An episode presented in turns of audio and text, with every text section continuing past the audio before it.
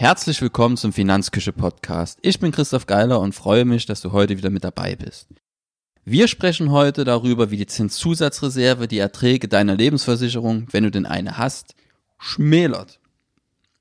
Und zwar ist das Hauptproblem wieder mal die Niedrigzinsphase.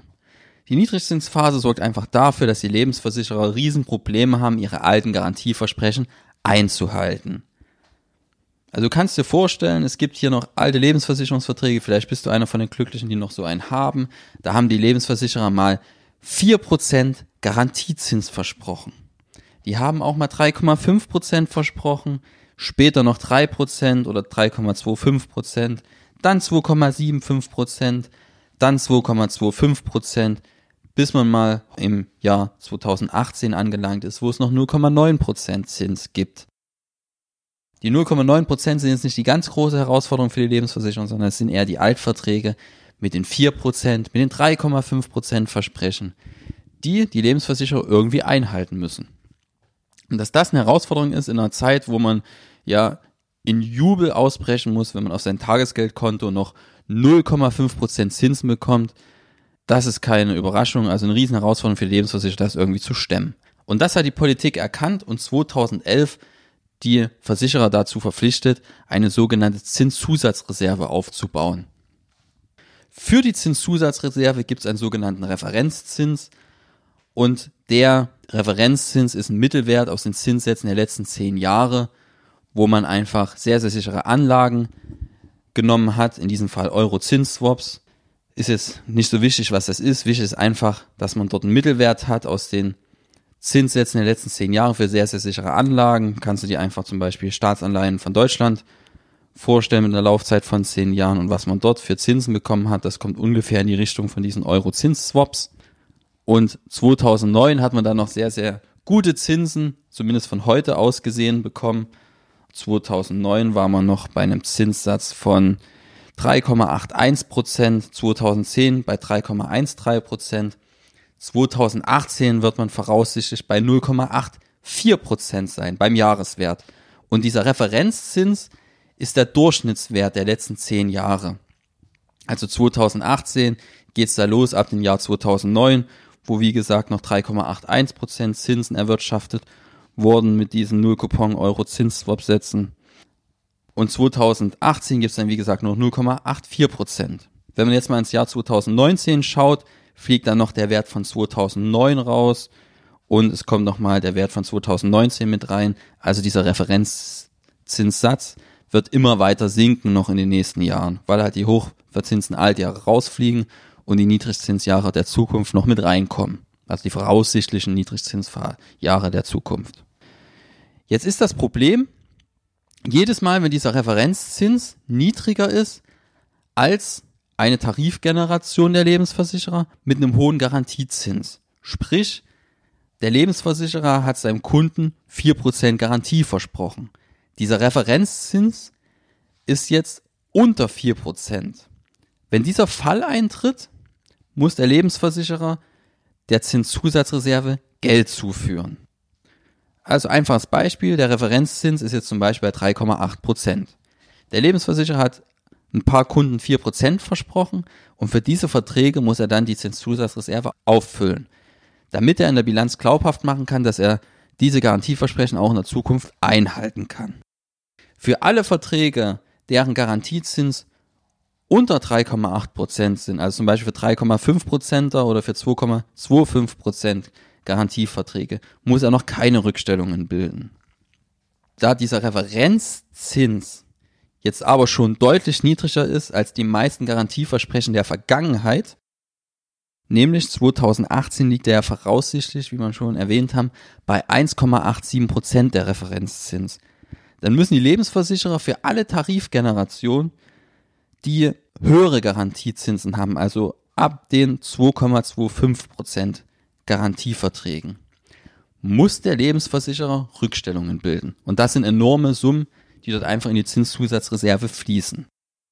Um dir mal ein Gefühl zu geben, 2017 wurden alleine 15 Milliarden Euro in die Zinszusatzreserve von allen Lebensversicherern reingebucht.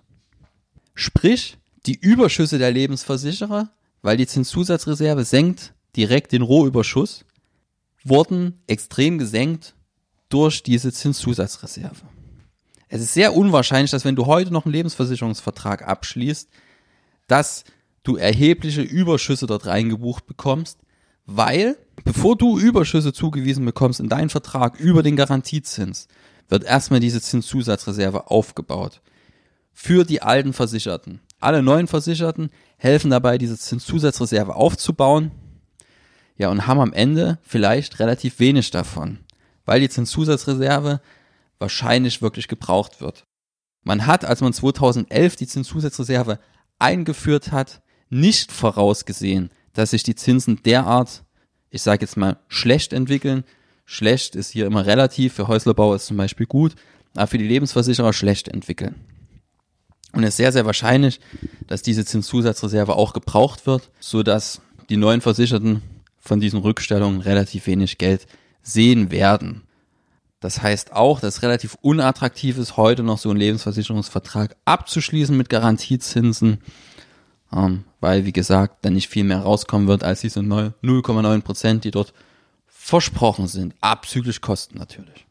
Im Großen und Ganzen ist die Zinszusatzreserve aber gut für alle Altversicherten, weil hier die Wahrscheinlichkeit relativ hoch ist, beziehungsweise höher, höher als wenn es die Zinszusatzreserve nicht gäbe, dass die Garantieversprechen der Vergangenheit auch eingehalten werden können.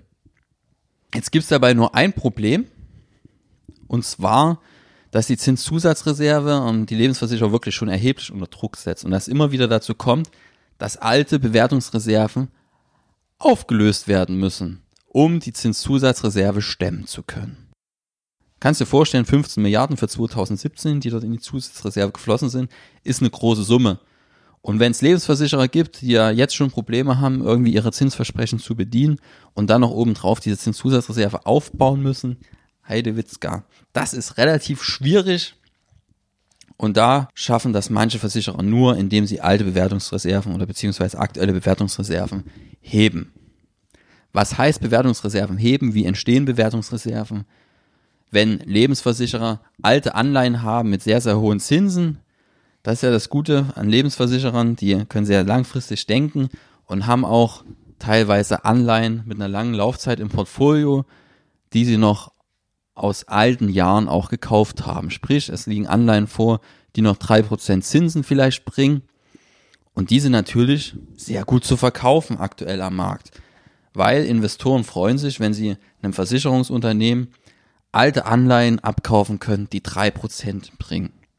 Wenn ich heute eine Anleihe habe, die drei Prozent Zinsen bringt und sicher ist, also zum Beispiel eine Staatsanleihe von Deutschland, die mir noch drei Prozent bringt, dann reißen sich die Investoren danach. Bedeutet, die bezahlen höheren Preis als die 100 Prozent, die eine Anleihe normalerweise wert ist. Es gibt einen Kaufaufschlag.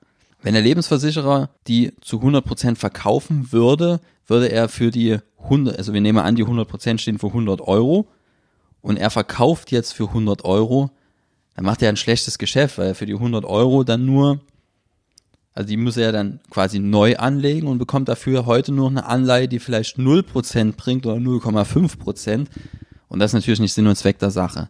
Deswegen bekommt er statt 100% vielleicht 120% für seine Anleihe. Also die Anleihe ist 100 Euro wert und er bekommt vom Investor 120 Euro. Als Ausgleich dafür, dass der Versicherer auf so eine Anleihe verzichtet, die so viele Zinsen bringt und sich am Markt nur noch mit Anleihen alternativ eindecken kann, die sehr, sehr wenig Zinsen bringt. Und so entstehen Bewertungsreserven in den Portfolios der Versicherer und die werden dann nach und nach aufgelöst, obwohl es eigentlich aktuell gar keinen Sinn macht. Der einzige Sinn und Zweck ist, irgendwie den Jahresüberschuss zu schönigen, sprich heute Gewinne zu realisieren und damit die Verzinsung der Zukunft aufs Spiel zu setzen, beziehungsweise die Gewinne der Zukunft, alles nur um die Zinszusatzreserve auffüllen zu können. Und das ist natürlich nicht Sinn und Zweck der Sache, weil im Idealfall, wenn ein Versicherungsunternehmen eine Anleihe hat, die noch drei Prozent Zinsen bringt und sehr, sehr sicher ist, dann will der Versicherer die auch bis zum Ende der Laufzeit durchweg halten. Das wäre die sinnvollste ökonomische Handlung, die er begehen kann und sie verkaufen, ja, das ist jetzt dem geschuldet, dass er halt aktuellen finanziellen Druck hat. Das Problem ist, dass der finanzielle Druck in der Zukunft dadurch noch höher wird. Deswegen wäre es wünschenswert, wenn die Berechnung der Zinszusatzreserve oder ja die Mechanismen der Zinszusatzreserve ein Stück weit angepasst werden. Und da ist die Politik aber sehr, sehr träge und getraut sich irgendwie nicht richtig an das Thema ran. Deswegen wird das noch ein Thema sein, das uns eine Weile beschäftigt. Grundsätzlich lässt sich zur Zinszusatzreserve sagen, gut, für die älteren Versicherten, abgesehen von dieser Problematik, die ich gerade beschrieben habe, dass Bewertungsreserven gehoben werden müssen und damit attraktive Anleihen verkauft werden müssen, um sich dann ja mit schlechteren Anleihen wieder einzudecken, macht alles relativ wenig Sinn. Aber die Zinszusatzreserve sorgt erstmal dafür, dass die Lebensversicherer nicht mehr ausschütten, als sinnvoll ist unter dem Gesichtspunkt, dass sie diese Gewinne ja zurückhalten müssen für die Zukunft, wo dann das noch schwieriger wird, diese Garantiezinsen von vier Prozent abwärts dann noch irgendwie zu bedienen. Und gibt aber noch ein Problem im Zusammenhang mit der Zinszusatzreserve, was vielleicht erwähnt werden sollte. Ähm, selbst wenn die Zinsen jetzt steigen, heißt das nicht, dass sich die Lage der Versicherer irgendwie entspannt. Ähm, warum? Wenn die Zinsen steigen, entwerten sich auch die Anleiheportfolios der Versicherer. Sprich, dann gibt es keine positiven Bewertungsreserven mehr, sondern es gibt zwischenzeitliche Verluste. Stell dir einfach vor, das Anleiheportfolio eines Versicherers ist vielleicht im Schnitt mit zwei Prozent verzinst oder mit einem Prozent nur und der Marktzins steigt aber auf drei Prozent. Dann wird der Versicherer am Markt die Anleihen nur noch unter Wert verkaufen können, sprich unter ursprünglichen Wert. Weil Käufer von diesen Anleihen werden Teufel tun, um den vollen Preis für die Anleihe zu bezahlen, weil sie am Markt besser verzinste Anleihen bekommen, als der Lebensversicherer ihnen das bieten kann. Und das große Problem der Versicherer ist dann, dass die, ja, das Geschäftsmodell noch unattraktiver ist. Gerade für Neukunden. Also kriegen dann keine Neukunden mehr. Warum?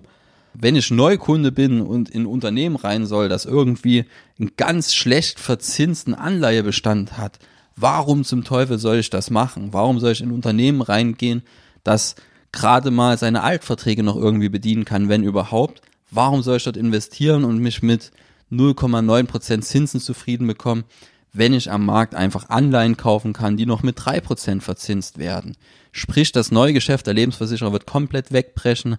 Die Anleiheportfolios werden an Wert verlieren zwischenzeitlich. Und das ist einfach noch eine große Problematik, wir hatten mal an der Universität einen Menschen von der Gotha da und er hat einfach mal die Problematik beschrieben und im Prinzip ist das Einzige, was die Versicherer wirklich wollen, beziehungsweise sich wirklich wünschen, ein Szenario ganz, ganz langsam steigender Zinsen, so dass sich die Portfolios ganz langsam anpassen können. Schlecht ist es, wenn die Zinsen so bleiben, wie sie sind und die sind einfach zu niedrig, um die alten Versprechen einzuhalten. Schlecht ist es auch, wenn die Zinsen explodieren bzw. schnell steigen, weil dann, wie gesagt, die Anleiheportfolios an Wert verlieren. Wenn die Zinsen ganz langsam steigen würden, das wäre das Traumszenario. Weil die Lebensversicherer und dann schwerfällig wie sie sind, aber das würden sie stemmen können, nach und nach. Also nochmal ein kurzes abschließendes Fazit. Ähm, was die Versicherer aktuell belastet, die Erträge der Versicherer, ist die Zinszusatzreserve zusätzlich zum Niedrigzins, ähm, die es sowieso schon schwer macht, irgendwie sinnvolle Erträge zu erwirtschaften. Und Risiken sind lange gleichbleibende niedrige Zinsen, also dass sich die Niedrigzinsphase quasi noch fortsetzt, oder auch schnell steigende Zinsen. Das sind alles Szenarien, die die Lebensversicherer in Bedrängnis bringen könnten. Fazit sollte eigentlich für alle Außenstehende sein, ähm, dass man sich fünfmal überlegen sollte, ob man so einen Lebensversicherungsvertrag in der heutigen Zeit noch abschließt.